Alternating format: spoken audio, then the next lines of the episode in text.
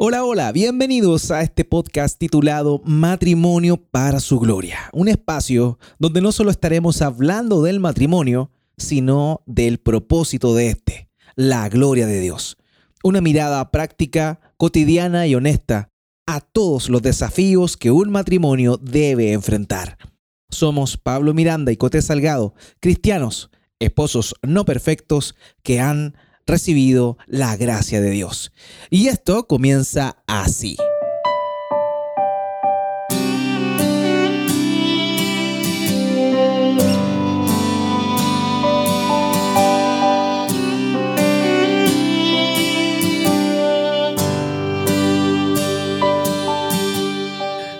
Hola, hola amigos, ¿cómo están? Muy buenas, estamos nuevamente en un episodio más de su podcast de matrimonio, matrimonio para su gloria, donde hablamos de los temas propios del matrimonio, pero evidentemente desde una perspectiva bíblica, desde una perspectiva de pecadores que están luchando por agradar a su Señor, eh, sujetándose a su voluntad para vivir matrimonios para su gloria. Y nuevamente junto a mí, mi amada esposa, Cote Salgado. ¿Cómo está, amor mío?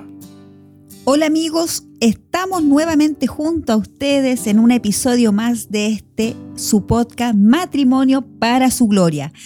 Hemos estado hablando anteriormente acerca de los pilares, de los pilares que debemos mantener eh, fortalecidos, primero que todo en la palabra de nuestro Señor y cómo esto nos ayuda a poder tener un matrimonio para la gloria de nuestro Señor.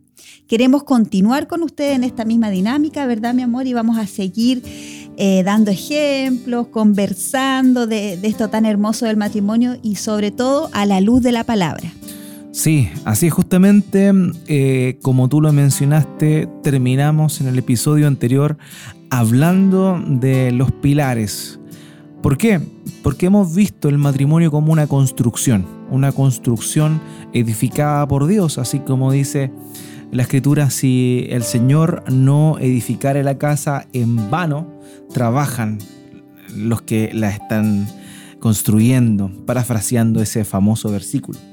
Y lo mismo sucede con el matrimonio. Si no lo eh, cimentamos en las verdades de Dios, si no dejamos que sea Dios quien construya nuestro matrimonio, tristemente este va a fracasar. Hablamos de los tres pilares, el pilar de la unidad, el pilar de la separación y también el pilar eh, no menos importante de la transparencia.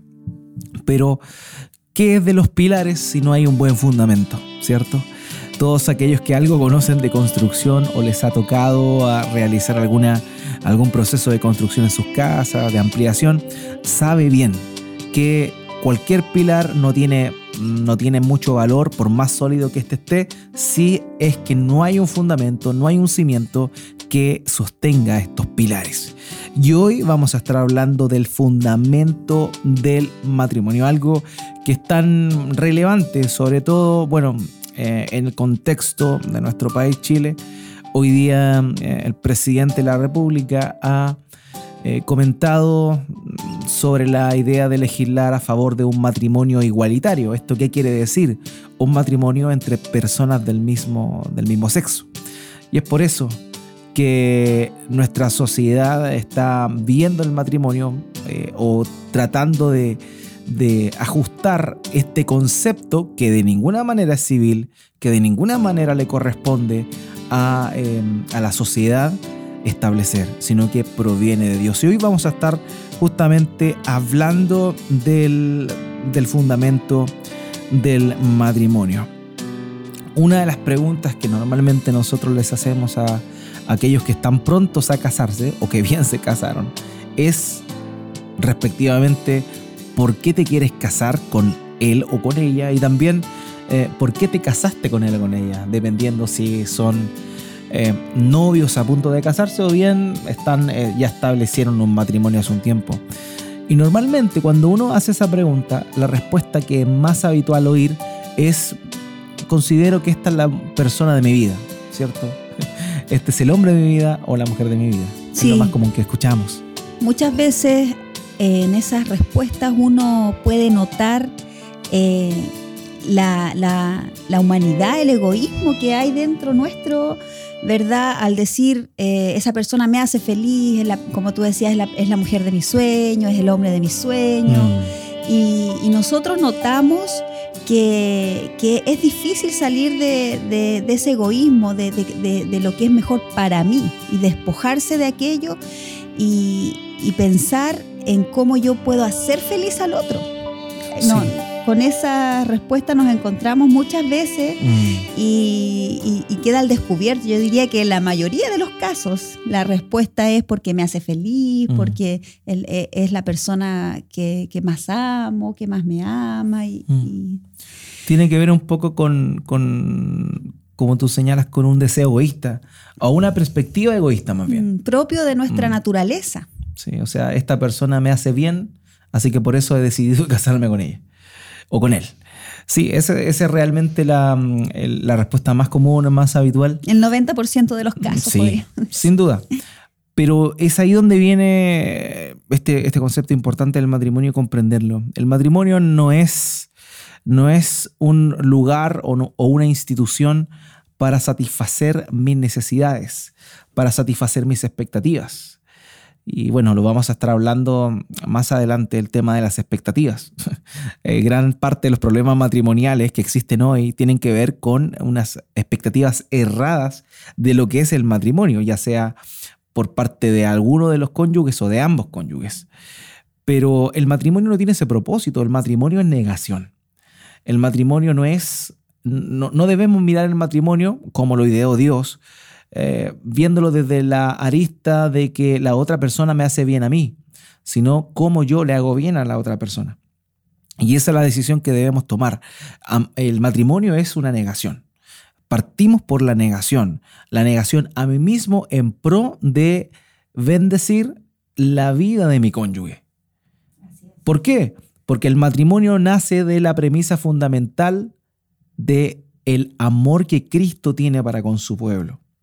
Y Cristo no se entregó para con su pueblo con el fin de obtener ganancias de él, sino todo lo contrario. Él se entregó desinteresadamente por amor por su pueblo, por la iglesia, como dice Pablo ahí en Efesios capítulo 5, eh, y se entregó a sí mismo por ella. Es decir, el prototipo original del matrimonio no es buscar mi beneficio en la otra persona, sino despojarme de mi propio beneficio con el fin de buscar el beneficio del otro. Y ahí cambia todo. Eso. Esa debería ser nuestra mirada siempre. Sí, ahí cambia todo porque cuando lo vemos desde esa perspectiva, la verdad es que eh, tendría, tiene mucho sentido. O más bien, eh, uno se disfruta más el matrimonio. ¿Por qué? ¿Por qué lo digo? Porque estamos hablando aquí de matrimonios para su gloria. Estamos dando por sentado de que ambos son cristianos. Ya Eso es lo primero. sí, sí. ¿Por qué? Porque una persona que no es creyente evidentemente no tiene la misma expectativa o no tiene la misma vara para medir el matrimonio. Va un, un, incrédulo, si es que tú estás casado o casada con un incrédulo, va a ver el matrimonio en función al, estereotipo que tiene del matrimonio o la, o la, definición propia que tiene, la cual puede haber, digamos, construido en torno a sus expectativas o también tal vez en función a lo que vio en sus padres o alguien cercano, algún referente. Y, eso es su construcción de lo que significaría el matrimonio. Pero eh, un creyente no, un creyente basa la definición de lo que es el matrimonio en la palabra de Dios. Entonces, eso es lo primero. Si tú estás casado o casada con un incrédulo, tú tienes la obligación de cumplir con lo que Dios te ha mandado. Pero obviamente eh, la otra persona no puede corresponder a no ser que conozca a Cristo. Ah, y, si tú estás en esa condición, siempre eh, la invitación es a orar y no solo a orar, sino también a actuar como un creyente con el fin de dar testimonio a tu esposo o a tu esposa respectivamente si estás en ese caso. Así que eso, eso es lo primero. El matrimonio, negación. Un creyente sabe que debe negarse. Un creyente sabe que el matrimonio es una bendición que Dios ideó, pero que principalmente cuya esencia es realmente la negación. Ahora, eh, ya lo mencioné anteriormente, eh, es necesario mencionar que el matrimonio no lo creó el registro civil. El matrimonio no lo creó el registro civil. El matrimonio es el plan perfecto de Dios. El plan perfecto de Dios. Él creó al ser humano de esta forma. Y ahora eh, muchas veces se da también, y, uno lo ve en el contexto de la concepción que existe muchas veces en los mismos creyentes, donde ellos dan, ah, dan por entendido que el verdadero matrimonio o el, el matrimonio más importante es aquel que tiene una connotación religiosa. Eh, muchas veces lo he oído. Eh, hay varios matrimonios que dicen, bueno, nosotros nos casamos eh, esta fecha por el civil, pero nuestro matrimonio real es cuando lo, hicimos en la iglesia. O el que va a tener la bendición por Dios, el matrimonio que vale ante los ojos de Dios. He escuchado hasta ese término. Exactamente, como el que vale ante los ojos de Dios. Y eso es relevante comprenderlo porque en rigor, en rigor, la, el, el matrimonio no lo inventó el registro civil, el matrimonio lo inventó Dios. Sin embargo, la, institución o la fiesta religiosa, Dios no la inventó tampoco, sino que ha sido algo que hemos heredado en, eh, los años como un dogma del catolicismo romano. Eh, que deriva en un, en un, sacramento. El matrimonio para el catolicismo romano es un sacramento eh, con el cual la vida de las personas es bendecida. Entonces, funciona eso, como nosotros venimos de una cultura eh, católica romana, hemos heredado, ¿cierto?, eh, esta, esta, idea del matrimonio eh, religioso como superior al matrimonio civil. Lo cierto es que el matrimonio es el matrimonio. Ahora, hoy existe una línea muy fina y muchos creyentes que más bien son indecisos. Dudan, y no ha pasado, no ha tocado mucho, dudan con respecto al matrimonio como tal. ¿En qué sentido lo digo? Muchos tal vez han llegado a Cristo eh, en una situación de pareja sin estar casados. Y de pronto les cuesta tomar el paso de casarse. ¿Y por qué razón lo hacen? Porque conciben que ellos ya tomaron una decisión de amar a la otra persona consideran que ya, eh, ya la, gente sabe que la otra persona es su pareja. Y como ya tienen eso y tienen una convicción en su corazón, ellos están conformes con mantenerse en esa condición de, em, de, de, convivencia y no una normalización o una regularización mediante un matrimonio, un matrimonio civil. No se necesita un papel, dicen muchos. Claro, claro, se dice. Y, es uno de los engaños de la, de la época. Es uno de los engaños de la época. ¿Ya? Porque uno pudiese tener el, mismo argumento, por ejemplo, para defender el matrimonio entre dos hombres o dos mujeres. ¿O no? Claro. sí, o sea, si, lo aplicamos. Si lo aplicamos, podría decir, bueno, y si yo tengo una convicción en mi corazón y yo amo a esta otra persona, pero esta otra persona tiene el mismo sexo que yo, pero no importa, si lo que importa es el amor. Eh, estaríamos incurriendo en el mismo argumento.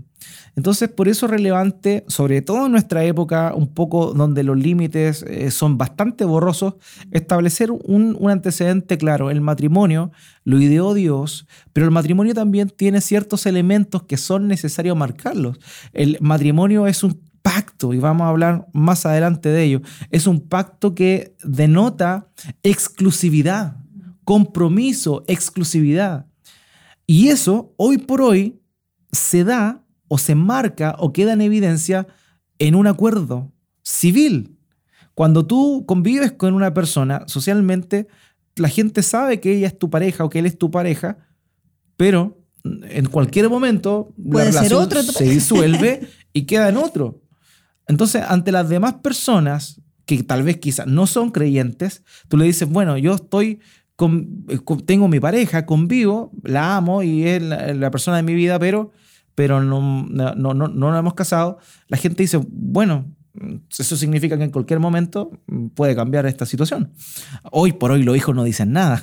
Antiguamente, de pronto las parejas que tenían hijos eh, se, O la mujer quedaba embarazada y al tiro se casaban, digamos, por un... Claro, una cuestión social. Pero por eso quiero, quiero tocar este tema, ¿por qué? Porque el matrimonio es un compromiso, un pacto de exclusividad. Y ese compromiso, pacto y exclusividad que se testifica de forma social, hoy por hoy, en nuestro contexto, es validado por medio del matrimonio en el registro civil. Entonces, eh, más allá de cualquier cosa, es, necesario eh, mostrar eso, exhibirlo, y porque eso es lo que la gente cuando te vea, eh, la gente que no es creyente va a decir, bueno, realmente ellos están casados, Ahora sabemos que tampoco el mundo tiene una, proyección muy buena de esta definición del matrimonio, pero, pero sí está dando testimonio. Es un testimonio. Claramente un testimonio para la gloria del Señor, así que hay que, si, si, somos cristianos y, queremos levantar el nombre de, Cristo, debemos actuar eh, como nos manda también las leyes, porque estamos también que eh, estamos bajo este, estas leyes, tenemos que ese, respetarlas. En ese aspecto, efectivamente. O sea, ahora, no siempre lo que es ley es correcto. Lo acabamos de decir, se va a trabajar en un proyecto de ley que eh, ratifica la unión de dos hombres o dos mujeres en matrimonio. Le llaman una, matrimonio, una cuestión que es realmente imposible. Es un oximorón, porque matrimonio viene de la raíz latina que habla de la capacidad de ser madre o de tener hijos. y nosotros sabemos bien que dos hombres o dos mujeres no pueden, no tienen la capacidad de tener hijos.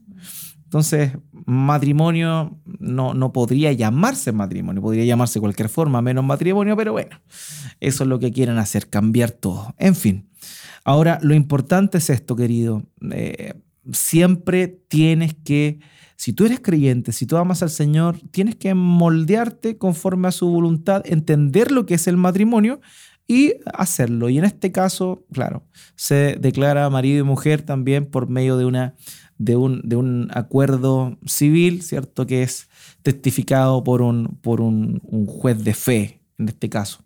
Así que en ese sentido podríamos decir que eh, quien sella o, el elemento que finalmente define un matrimonio es aquel que da el registro civil, por lo menos en nuestro contexto. Tal vez en otros contextos, no sé, en países que no existe el registro civil y la gente toma una decisión y algún eh, líder de, la, del pueblo lo ratifica. Bueno, en ese contexto, evidentemente, ese sería el matrimonio. Entonces, debemos entender eso siempre que se cumpla con el concepto de compromiso, responsabilidad, pacto, con testigos de que eso es un compromiso, un pacto, eso significa obviamente que es un matrimonio, pero es necesario comprender el, el contexto. Vemos el caso de Isaac cuando murió Sara, su hijo Isaac quedó muy triste. Abraham envía a su siervo a buscar esposa para, para Isaac. Ya conocemos la historia. Llega Rebeca, eh, descendiente de, o sea, familiar lejana de, Abraham. Y eh, él cuando la ve, la toma por esposa al tiro. Ahí no hubo ni registro civil, ahí no hubo nada, eh, ni fiesta religiosa, nada. ¿Por qué? Porque en ese tiempo se veía así. Era así, en la cultura de aquel entonces. Entonces, tenemos que entender eso. Para algunos va a ser así, para algunos va a ser así, pero en nuestra cultura occidental, el matrimonio, con todos los elementos que he manifestado, compromiso, un pacto social con responsabilidades, eh, en nuestro contexto por lo menos, eh, el tema del el civil es necesario e importante. Así que eso es lo que primero que había, había que asentar, pese a que el matrimonio no, no lo creó el registro civil, sí, por lo menos en nuestro contexto es necesario. Ahora, ¿con qué fin existe el matrimonio? es una buena pregunta. Buena pregunta. Es una buena pregunta. El plan perfecto de Dios incluía, incluía la unión de dos personas. Eh, vemos nosotros en, Génesis capítulo 1 la creación de Dios. Dios dispuso todo. Dios creó todo, fue formando, fue separando.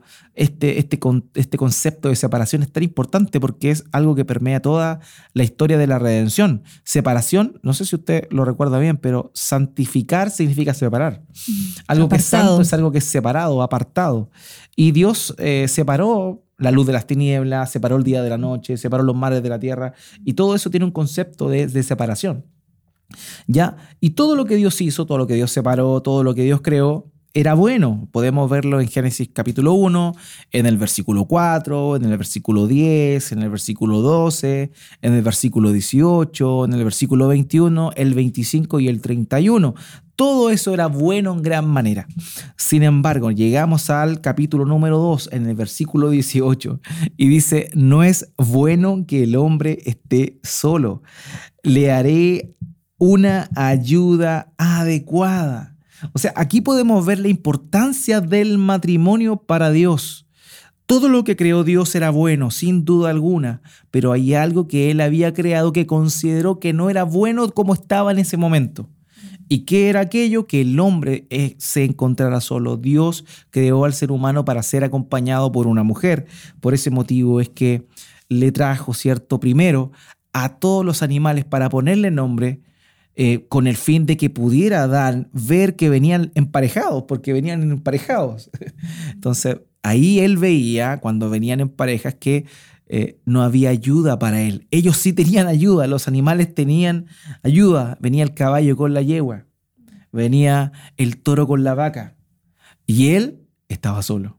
Y él vio que no había ayuda idónea para él. Y es ahí donde Dios lo hace entrar en un sueño profundo, extrae una de sus costillas y desde una de sus costillas forma a la mujer para acompañarle, para hacerle ayuda idónea. El matrimonio, queridos, tiene ese propósito, complementarse, acompañarse, potenciarse, protegerse y también, si Dios lo permite, multiplicarse. Y esto es tan importante porque ya lo hablamos dentro del concepto de, las, de, los pilares del matrimonio. Si asentamos este fundamento que Dios creó al, al, hombre y a la mujer y creó el matrimonio con el fin de acompañarse, potenciarse, protegerse y multiplicarse, podemos notar que no es tan solo algo que uno recibe, sino por sobre todo que uno da. Que uno da. El hombre debe potenciar a su esposa, cuidar a su esposa y la mujer también debe cuidar a su esposo y potenciar a su esposo. Nunca olvido un pasaje que aparece en Proverbios capítulo 12, eh, versículo 4. Dice, la mujer virtuosa es corona de su marido, pero la que lo avergüenza es como podredumbre en sus huesos. O sea, qué importante es tener una esposa que potencia a su esposo. Y de la misma manera, qué agradable y qué bendición es tener un esposo que ama a su esposa, la cuida, la protege, cosas que vamos a estar viendo más adelante. Te estás adelantando. Sí, solamente un pequeño ramillete de lo que va a ser, lo que vamos a estar hablando en los próximos episodios de este podcast. Así que esto es importante lo que hemos visto.